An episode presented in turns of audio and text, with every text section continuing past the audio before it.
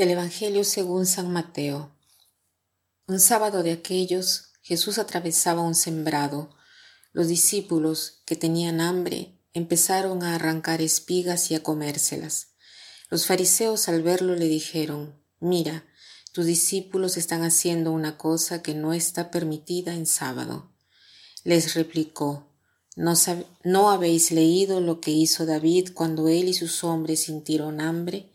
Entró en la casa de Dios y comieron de los panes presentados, cosa que no les estaba permitida ni a él ni a sus compañeros, sino solo a los sacerdotes. ¿Y no habéis leído en la ley que los sacerdotes pueden violar el sábado en el templo sin incurrir en culpa? Pues os digo que aquí hay uno que es más que el templo.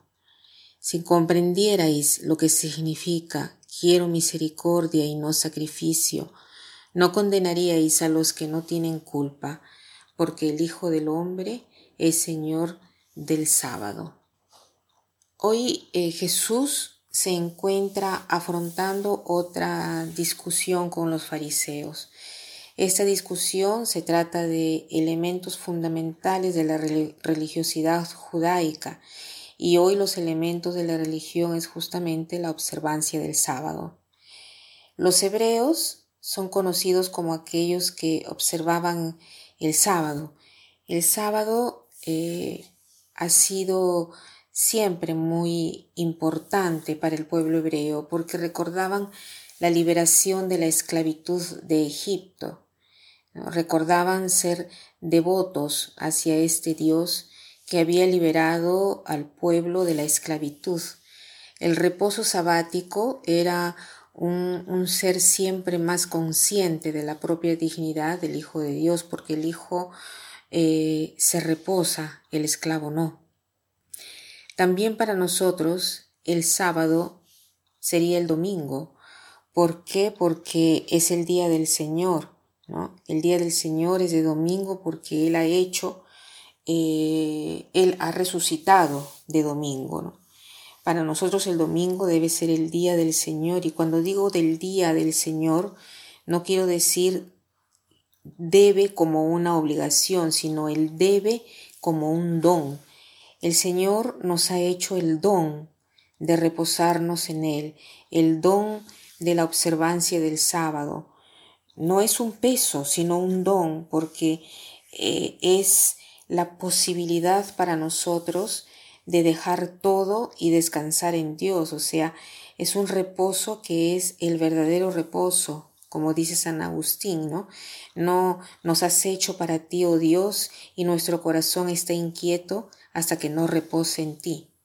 Entonces, yo diría que eh, como propósito podemos eh, hacer esto, descubrir y agradecer al Señor por este don grandísimo, ¿no? De darnos eh, la posibilidad de un día a la semana para dedicar este reposo a Dios.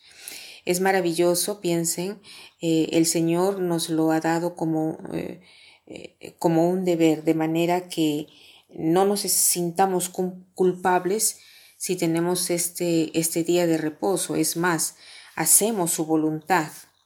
Y si por este motivo de salud o de caridad o de trabajo no podemos ir a misa, seguramente nos podemos sentir personas que, que respetan este día del Señor celebrando de otra manera. No, no es que ahora porque no puedo ir a misa no me dedico al Señor, sino que habrá un modo diverso de dedicar al Señor ¿no?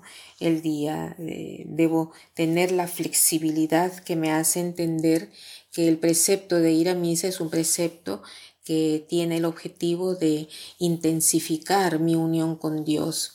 Por lo tanto, cuando esta unión con Dios requiere otro camino y no aquel de la observancia de la misa, entonces yo veo el espíritu de la ley en, de un modo legalista. Por eso Padre Pío decía, y esta va a ser la frase con la cual eh, termino, quien está bien va a la misa, quien está mal hace la misa. Quien está bien va a la misa, quien está mal hace la misa. Que pasen un buen día.